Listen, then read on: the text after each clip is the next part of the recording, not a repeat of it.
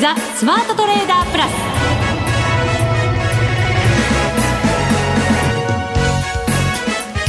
全国のリスナーの皆さんこんにちは。内田まさです。この時間はザ・スマートトレーダープラスをお送りしていきます。この方をご紹介しましょう。国際テクニカルアナリスト福永博之さんです。こんにちは。よろしくお願いします。よろしくお願いします、はい。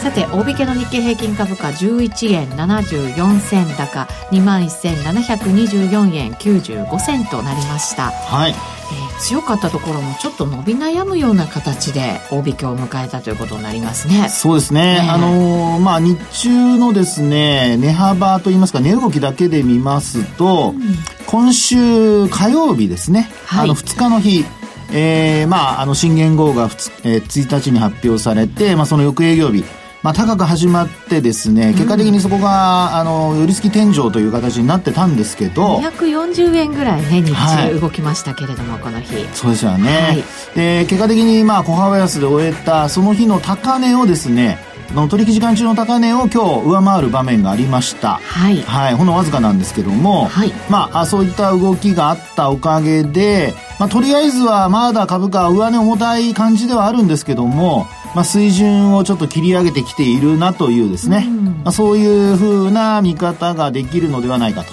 でただ一方でちょっと商いがまたあの2兆円ちょっとというところまで、まあ、昨日は2兆4000億円超えてたんですけども今日は2兆1000億円っていうところでちょっとまあまたちょっと減ってきてますから、はい、まあちょっと明日の雇用統計もありますしね。まあいろいろとあの発表前ということもあってなかなか皆さん本当慎重さが目立つまああの新年度の相場のスタートかなっていうところにはなるでしょうかね。アメリカの景況感にね注目が集まっていて、はい、でプラスまあ金利の行方なんかもね皆さん考えてるところですからそ、ね,、れはまあ致し方ないのかなと思ったりもしますね。まあでもその割にはまあなんとかあのね高値もといいますか直近の高値水準ですし、えー、あとはもうあのと、3月4日の高値ですかね。はい。これを超えると、まあ、あの、新年度になってから、あの、新高値っていうふうに、こう、高値の基準が1月1日からに、まあ、あの、大百科ですから4日になりますけど、えー、そこに変わってるじゃないですか。はい。で、あの、それまで3月末までは昨年来高値っていうふうな呼び方してましたけど、まあ、年初来高値ってことになれば、まあ、3月4日の高値を抜くとですね、まあ、年初来高値と。はい。ちなみにその高値が、はい、終値だと2万1822円飛び4 0ざらば中だと2万1860円39銭とい。うところですね、はい、その通りですね、はい、まあ、ですのであとちょっとというとこなんですが明日。手を伸ばせばねね届きそうな気がしちゃうぐらいのあの幅になりましたけれども。そうですよね、まあ、でも2万、えー、1000円台の後半まあ、800円から上になるとどうしてもこう抜けないっていう状況になってますのでね。やっぱり業績とかからね勘、はい、するとそこまで買っていいのかっていうことになってくるんだと思いますけどね。そうですよね、まあ、ですのでちょっと、まあ、そのあたりも含めてですね、まあ、皆さんとですね今日はいろいろ先行きについてもこれまで以上にちょっとねテクニカルも交えながら考えていきたいなと思います。はいわかりました。そして番組の後半ではマネックス証券からゲストをなんとお二人お迎えしてお送りしております。お二人も。そうなんです。楽しみですね。前回あの、はい、出てくださった山田マリアさん。あら。素敵な女子いましたよね。ああはい。福永さんもメロメロの。いやいやいや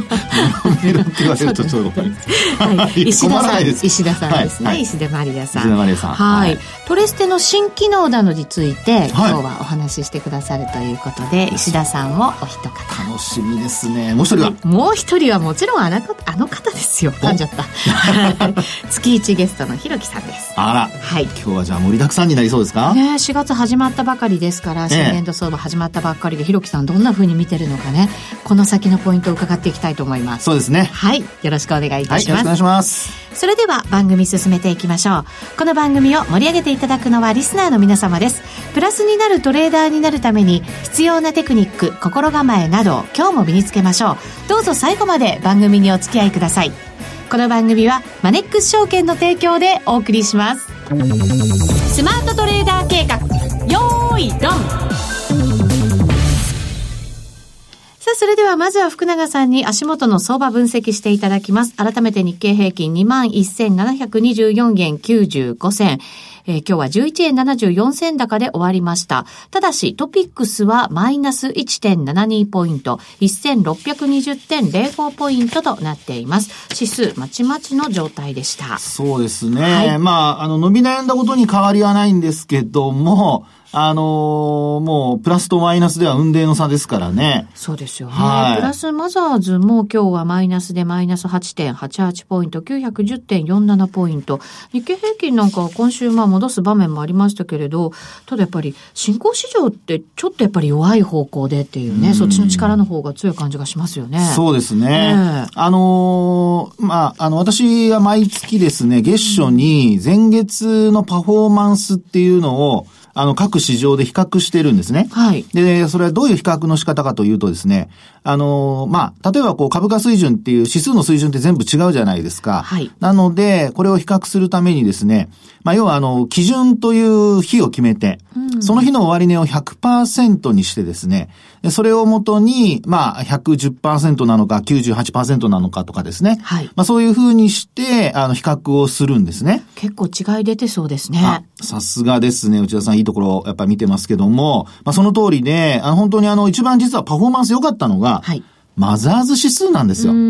で、あのー、まあ、こ、えっ、ー、と、4月に入ってからですね、やっぱりマザーズ、昨日、一昨日と、まあ、日経平均が上がってる中で、ちょっと急落したりだとか、はい。水準を切り下げる場面ありましたけども、まあ、その、背景としましては、やはり、あの、まあ、株価がそれまで上昇していたというのがですね、うん、一つ挙げられるのかなっていうふうには思いますね。やっぱり利食いが出やすい水準まで来たっていうことなんですかね、そうすると、ね、そうですね。で、あともう一つ言えるのは、あの、やっぱり物色の対象が変わっちゃったっていうところもあるんじゃないかと思いますよね。というのは？はい。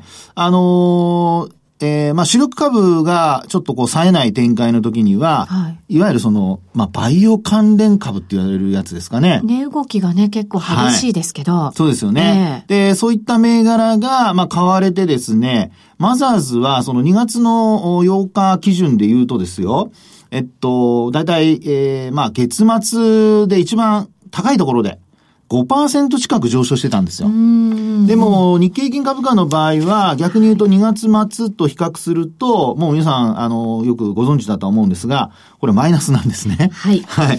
ということでですね、あの、もう、プラスとマイナスで大きな差があると同時に、マザーズ指数は、まあ5%近い、あの、上昇があって、まあそれで、えー、終わりで言うとだいたい4%前後だと思うんですが、まあそのぐらいで終えたと。プラスね。で、一方で日経平均株価は、まあ、小幅なマイナスで終えたということなので、まあ、そういう意味でもですね、やはり今のそのマーケットの中で、えー、主力株に多少お金がこう戻ってきているっていうところを考えますと、はい、あの、まあ、バイオ関連株だとかそういったものが一旦こう売られてですね、で、えー、まあ、あこう指数、特にマザーズ指数などをね、えー、時価総額上位の銘柄の影響を受けやすい、指数は、まあちょっとやっぱり、下落に向かってしまったという感じでしょうかね。はい。はい、そうすると、まあ、物色の対象が変わった。はい。イコールもしかしたら買い主体も変わってるのかもしれない、なんていうね。はい。そう勝手にしてしまいますけれど、外国人投資家は残念ながら9週連続で売り越し。はい。はい。これまあ、先週、分ということにはなりますけれども。そうですね。はい、ただ福永さん、はい、なんか、全体相場というか、その主力のあたりの動きは変わってきてるっていう話を先週もね、福永さんしてくれて。ああ。はい。はい。あの、覚えてていてくれてありがとうございます。だって。あの、これですね、はい、あの、本当先週もあの、お話ししたところの、その、引け間際の買いっていうのをね、うん、ちょっと強調してお話ししましたが、まあ結果的にあの、投資分別豆の子を見るとですね、あの、700億円ぐらいの売り越しに変わってるんですよね。はい。で、それまでは、まあ、一週間の売り越し額が数千億円とかですね、うん、まあ、そういうパターンが、あのー、まあ、ほとんどだったんですけど。ちなみにその前の週が3785億円の売り越し。そうですよね。でしたから、やっぱり、ね、はい、もう桁が違いますよね。ね、全然違いますよね。うん、でそれが、結果的には、まあ、売り越しではあるんですが、744億円の売り越しだったと。いうことで、はい、まあ、やはりあの、売り越し額が減った。うん、で、あとは、その、まあ、急激に減ったっていうところに加えて、先ほど話したように、ちょっとこう、主力株にもですね、えー、なんとなくこう、元気がちょっと戻ってきているような。で、それが結果的にまあ、物色対象にも影響してきていると。いうことではないかなとは思うんですよね。新年度にも入りまして、はい、受給的にもちょっとね、環境が変わったなんていうこともあるかもしれないですよね。そうですよね。で、まあ、新年度っていうとね、やっぱりあの、まあ、なん、なんでもかんでもいいところがやっぱりリセットされるっていうことで。なんでもかんでも。なんでもかんでも。はい。あの、人生をリセットしたいっていう人いるかもしれませんけど。あの、まあ、それは置いといて、すみません、余計なこと言いました。あの、リセットされるので、まあ、要はもうあの、えー、まあ、ゼロから、うんのスタートという形になりますからね。ですので、もちろんあの、儲かってる会社は、それだけ振り向ける、まあ運用会社ですけどもね、振り向けるお金がたくさんあると。一方で、まあ、まあ前の年度あの、マイナスになっちゃったとか、うん、あるいは利益が少なかったってところは、まあ、それなりの金額を投入するか、あるいは今度は取り返さなきゃというふうな形でですね、まあ、ちょっと動きが出てくるというのが、やっぱり新年度の動きなのではないかっていうところではありますよね。はい。テクニカル的にはどうですか、はい、変化は。で、そこなんですけど、えー、あの、もう本当今週月曜日のですね、あの、まあ、上昇ありましたよね。はい。えー、まあ、先週出てきたその中国の、あの、政府が出している PMI が予想上回ったりだとか、あと、取引時間中に発表された PMI も、あの、まあ、結果的にこれ財新の方ですか、したけども、製造業の PMI も予想上回ったりだとかですね、まあ、結構海岸進化につながって、えー、まあ、上値を抑えられたもののですよ、あの、結果的にこれ、月曜日で25日あると5日移動平均線。はい。これ一気に上回ったんですよね。そうですね。ええで、その後、まあ、結果的に今日までですね、木曜日までずっと上回った状態になっていてですね、ええ、なんと今日、金曜日の、あ、木曜日の段階で、5日移動平均線が、まあ、ほんのわずかなんですけど、25日移動平均線を上回る、まあ、ゴールデンクロスになっちゃったと。いうところですね。なっちゃった。はい。で、あの、ここで注意してほしいのは、これテクニカル的にちょっと、あの、まあ、あ専門的な話になるんですけど、やっぱ下向きのですね、中期線、これを短期線、まあ、あの、ここのケースで言うと25日を5日移動平均線が上回っても、これってあの、騙しになることが結構あるんですね。はい。はい。で、特にあの、25日線が急角度で下落している時の、低下している時のゴールデンクロスっていうのはこれ当てにならないので、まあそういう意味では、今回のゴールデンクロスっていうのは、まあどちらかというとまだ下向きではあるもののですね、その、まあ、角度が緩やかですからね。うん、このまま25日移動平均線上を維持する、それからあと、先ほどお話したような3月4日の、まあ、終値ベースの高値ですね。はい。まあ、これ抜けてくるとなると、もう25日前の株価っていうようなところと比較するとですね、うん、現在の株価が、まあ言ってみれば年初来高値になるわけですから、はい、まあそれだけ、あの、右肩上がりになってですね、えー、下向きの25日移動平均線も上向きに変わってくることが期待できると。そうですね。はい、ただこの水準は何回かこう頭を叩かれたところの水準でもあり、はい、ちょっと上に気になる200日線が下向きのものがまだあると。さすが。ここを超えていかなきゃいけない。その通りです。ですね。あの、本当今内田さんが指摘してくれたようにですね、皆さんあの、できれば、私もそうしてるんですけど、最低4本 ?4 本まあ、はい、あの、3本でもいいんですけどね、うん、株価が戻ってる時には、あの、その先に何かあるか。うん。何かあの、妨げるものがないかっていうのを必ずチェックしてほしいんですよ。あの、3本4本っていうと、はい、福田さんは5、25、200、あと75とかそうです、そうです。入れてますか？その通りですね。で、3本しか表示できない場合は、もう75日移動平均線上回っちゃってますから、そうですね。75日を消しちゃって。はい、今2万1000円ぐらいのところ走ってますかね。その通りですね。えー、で、えー、200日移動平均線に切り替えると。うん、まあ、こういう使い方をしていただくと、あ、なんだ、今25日線と、それから200日線の間に挟まれていて、えー、内田さんの指摘にあったように、やっぱり200日線に近づくと上値が重たいから、まあこれで重たかったらちょっと一回は利確しとこうかなとか。はい。ね。まあ、そういうその判断に役立てることができますよっていうことになるかと思うんですよね。そうですね。ただこの水準やっぱり本当に抜けてくると200日も上回ってきて、結構強い形になってくれるかなって。ね。思えたりもしますね。そうですよね。ねですから持ち合いを離れるっていうのが、やっぱり、あの上昇トレンドが継続するためには非常にあの、えー、重要なファクターになりますので、はい、まあ、そういう意味では、あここから先、うん、あの今晩の雇用統計も含めてですね、えー、為替市場でどうなるかであるとか、あるいは、まあ、米中貿易摩擦の問題、これからね、実際に、あのー、まあ、劉鶴副首相ですかトランプ大統領会うとか会わないとか言ってますのでね。はい。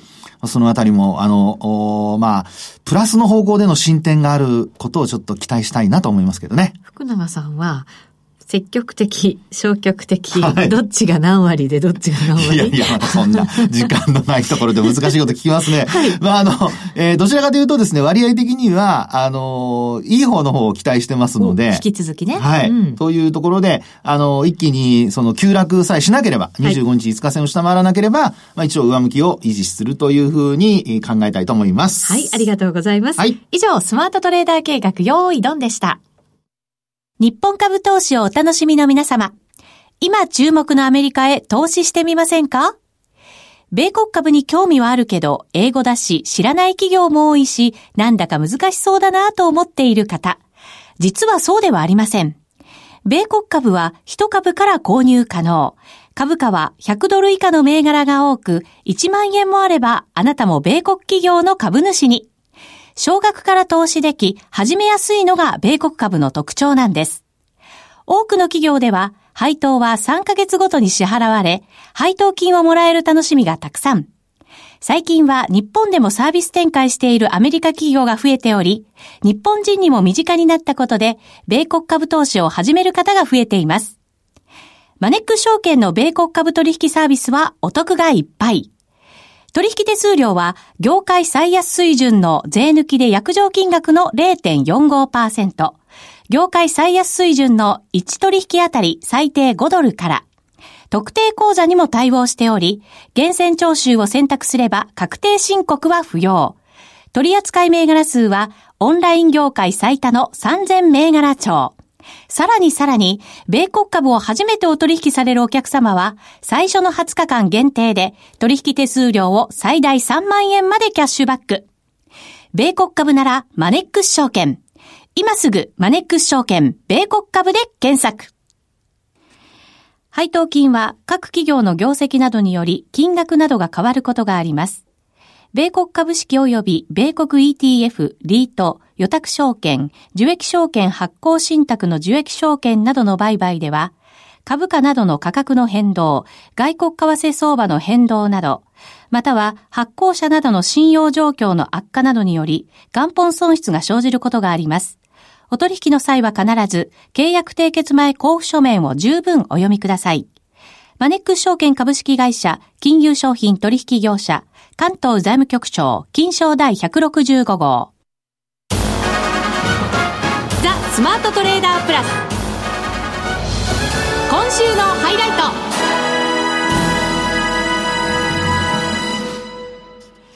さあ、それでは後半のゲスト、お一人目でございます。まずはこの方、はい、マネックス証券マーテマーケティング部の石田マリアさんです。こんにちは。こんにちは。マネックス証券トレードステーション推進室の石田です。はい、よろしくお願いします。よろしくお願いします。前回はキャンペーンを持ってきてくださってね、お得な情報を。本当に来てくださるとなんかお得なことがあるんじゃないかという、ちょっとそういう期待を、すみません、子供みたいで申し訳ないんですけど。いつもそんな期待しちゃいますけど、今日はですね、トレステの新機能についてご紹介いただけるということです。本当進化中ですからね、このツール。そうですね。去年11月にアップデートされましたアルゴリズム注文について今日はご説明したいと思います。アルゴリズムって。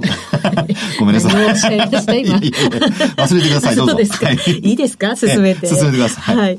アルゴリズムっていうと、自動売買機能っていう、なんかそういうイメージがあるんですけど、それでいいんですかね？えー、そうなんですけれども、実はちょっと違いまして、はい、トレードステーションのアルゴリズム注文では、即座に注文が送信されずに、注文後にトレードステーションが相場状況を監視してですね、状況、条件を満たしたら実際の発注が行われるという注文方法になっております。そうすると、じゃあ一番ね、狙ったところでっていうね、うん、注文ができるのかなと思いますけど、具体的にはどんな感じなんですか？はい、まず一つ目がですね、アイス注文と言いまして、うん、こちらは株数の多い注文を指定した回数に分割して、その分割した数量が約定するごとに残りの数量を自動的にまた発注するという注文方法です。はい。これだから、えー、一気に出さないってことは、株価にもそんなに強い影響を与えないというか。えー、そうですね。インパクトが薄まるのと、あとはほら、あの、手の内をですね、はい、周りに、要は、あの、他に、えー、取引してる人たちに明かさなくて済むっていうのもポイントでしょうね。えー、なるほど、はい。それが利点になるんですね。はい。はい。え、具体的にはですね、例えば数百株の注文が並ぶ中、あの、福永さんおっしゃっていただいた通り、あの、1000株単位の買い注文をするという場合、あの、大きな買い注文になってしまうので、どうしても目立ってしまうという特徴があります。うん、はい。その場合に、アイス注文であれば、買い注文を目立たせることなく、小分けの注文を自動で発注していくことができます。はい。まだあるんですよね。はい。続いて、ハンター注文と言いまして、うん、こちらは指定した価格の気配が出るまでは待機状態に注文をしまして、え気配、気配が出たら瞬時に発注する。または、え約定しなかった数量は取り消して、市場にその注文を残さないようにする注文です。はい。そして三つ目は？はい、三つ目が最後にスライス注文でして。スライス注文はい。大量の注文を指定回数に分割して自動的に発注する方法なんですけれども、はい、ちょっとアイス注文と似ているかなと思,、う思われる方、ね、はい、多いと思いますけれども、えこの違いとしましては、分割した注文の一つ目の約定を待たずに一気に発注することができるという点ですね。うんこれはあの、あれですよね。あの、さっきのアイス注文ですと、はい、約定するまで待ってから、うん、あの、まあ、連続的にこう出すっていうパターンですけど、はい、今のこのスライス注文ですと、約定するのが待たなくても、例えばもう被せて買いたいとかね。うん、約定する、したらもうすぐに買いたいっていうような時には、はい、こういうスライス注文を出しとくと、ええ、もう出てきたものもそのまま、あの、買ってごっそり上に持っていけるっていう、そういう利点はありますね。なるほどね。そうすると、じゃあ相場に合わせて、値動きに合わせて選んでいけるっていうことになりますかね。注文方法もね。そうですよね。うん、あと、ハンター注文もね、まあ、あの、えー、出てきたものを狙いながらこう変えるっていうパターンになるので、うん、これもなんか、怖いですね。ハンターで狙われちゃうっていうことですからね。はいはい、なるほど。えー、ぜひこちらも皆さんに新しい機能としてですね、昨年11月にアップデートされたということになりますので、うん、ぜひご活用いただきたいと思います。キャンペーンもあるんですよね。そうですね。はい。忘れないでね。おねだりですから。はい。今回もキャンペーンのお知らせございます。ありがとうございます。はい。2019年、今年の1月から3月にトレードステーションでお取引がなく、4月中に1回以上お取引されたお客様は、約2ヶ月間手数料が、うん6月末までですね、無料になります。無料、はい、すごいですね。2ヶ月間も？はい。ほう、そうか。じゃあ久しぶりの方はね。そうですね、ぜひトレステね、はい、立ち上げていただいて、まずはお取引。はいね本当に、どうせ取引するんでしたらってことですよね。本当そうですね。えー、また新相場入りでね、はい、本当にあの、値動きも変わってきてます。相場付きも変わってきてますから、うん、ぜひトレステご活用いただいて皆さんの実績上げていただきたいなというふうに思います。本当ですね。はい。石田さんありがとうございました。はい、ありがとうございました。ありがとうございました。詳細はトレステで検索してみてください。スマートトレーダー計画、よーい、ドン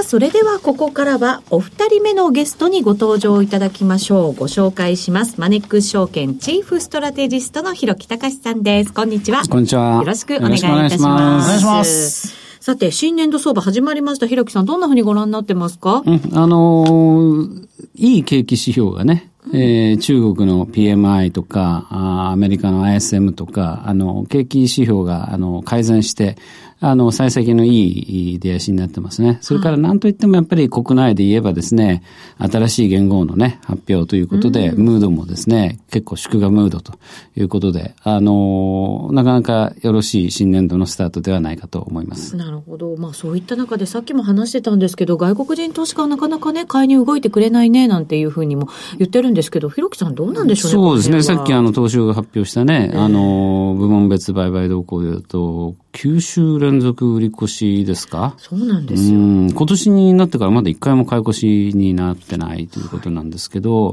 い、ただ、あの、売り越し幅が700億円ですから、前の週の3000億円台に比べると、まあ、かなりちょっと減ってきたかなということでですね、はい、まあ、来週、になると、4月の第1週のが発表されるわけですけど、そこではまあもしかしたら介護士に転じてるんじゃないかなって僕は思うんですよ。っていうのはやっぱり外国人、これはよく知られてるデータですけれども、外国人投資家って4月に突出した買いが見られるんですよね。そうなんですか。もう、あの、4月の買い越しって2001年以来18年連続。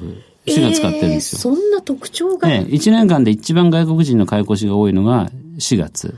次が11月、10月とこう続くんですけども、はい、えー、とにかく4月はダントツ抜きに出てるんですよ。あそうなんですね、うん、なんかそういうの聞くとね、ちょっと心強い感じになってきますけど、ねうん、ただ、ちょっと先を見るとね、これも投資家の皆さん、皆さん心配してると思うんですけど、10連休控えてて、うん、4月そんなに買っちゃってもいいのかなとか、持ち越しちゃっていいのかななんて、その前にやっぱり手締まっといた方がいいんじゃないなんていうね、意見もいろいろ聞かれますけど。そうですね。ただね、あの、どうしてもやっぱり、なんていうんですかね、人間だから、特に投資やってる人、投資家ってやっぱり心配象だから、で、特にその買いから入ると、下がる要因しかね、考えられないんですけど、うん、両方あるわけじゃないですか。つまり10連休中に何が起こるか全くわかんないんだけど、悪いことが起こる可能性もあるし、でも一方いいことが起こる可能性だってあるじゃないですか。ね、ないと言えないです。米中の通商協議がこう、まだまだ持ち越しになって、ちょうど日本の10連休中になんか合意みたいな話に出て、はい、また海外株が吹っ飛ぶとかですね、うん、そういうことだってありえない話じゃないし、はい、つまり何が起こるか分かんないっていうのは、悪いことが起こったら嫌だなってみんな思うけど、いいことだってね、起こり得るわけですから、はいそういう意味ではですね、何もその前に投資を手控えるとか、あるいは買ったものをその前に手締まってしまうっていう人たちだけじゃないと思うんですよね。うん、そうか。うん。ものによってはね。そうですよね。そう、そもそも短期的に売買しなきゃいけない人っていうのは、やっぱり先物とか、そういったものをまあ駆使して売買するじゃないですか、短期数字の人って。そうすると、その日本が休みでも、まあ海外の先物とか、まあいくらでも使えますからね。はい、そういったところでのヘッジにもなるし、で、じゃあ現物株の買いだけでやるような投資家っていうのはそもそももう少し長期の目線でやってるので、ゴールデンウィーク中に何か悪い材料があって、おこ、あの、下落したから、すぐまたそこで売ってしまうとかですね、そういう人たちだけじゃないと思うんですよね。だからまあ、あんまり10連休があるから、あの、下がってしまうんじゃないか、そういう人たちの手締まい売りで、みたいなのっていうのは、ちょっとね、あの、杞憂なところがあるんじゃないかなと思います。はい。この10連休にしてほしいこと一つ。この本を読んでほしい。はい。ひろきさんが本を出されまして、はい、ROE を超える企業価値創造という本でございます。ひろきさん、どんな内容なんですか？あのー、タイトルの通りなんですけども、はい、僕は、あのー、企業価値を作るにはですね、そしてまたその企業価値を上げていくには、ROE、自己資本利益率、ね、投資家から預かった、えー、自己資本、えー、に対してどれだけの利益を上げられるかっていう、まあ、これが非常に重要だよっていう話を、まあ、あちこちでこれまでずっとしてきました。はい、で、まあ、伊藤レポートなんかでも8%の ROE が必要だとかね、えー、有名になったと思うんですけども、まあ、大体それっていうのはもう浸透したと思うんですが、ただまあ、それだけじゃないよねと、じゃあ ROE8% ならいいのっていう、それだけじゃないだろうと。だからもっともっとですね、やらなきゃいけないことっていっぱいあるし、特にまあ昨今言われてるコーポレートガバナンスとか、はい、まあそういったものの重要性とかですね、えー、投資家との対話とか、えー、資本コストを意識することとか、うん、まあ、いろんなことの角度からですね、はい、あの、書いてあるんです。で、これ僕一人でそんなことを書けないんで、3名のね、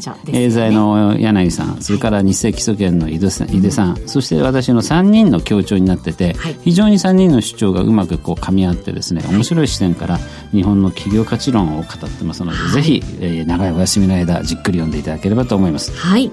3名の方にプレゼントをいただきました。ご応募は番組ホームページからぜひご応募いただきたいと思います。たくさんのご応募お待ちしています。お待ちしてます。ひろきさん、ありがとうございました。ありがとうございました。ありがとうございました。あっという間にお別れのお時間でございます。ここまでのお相手は、福永博之と内田まさでお送りしました。それでは皆さん、また来週ま、この番組はマネックス証券の提供でお送りしました。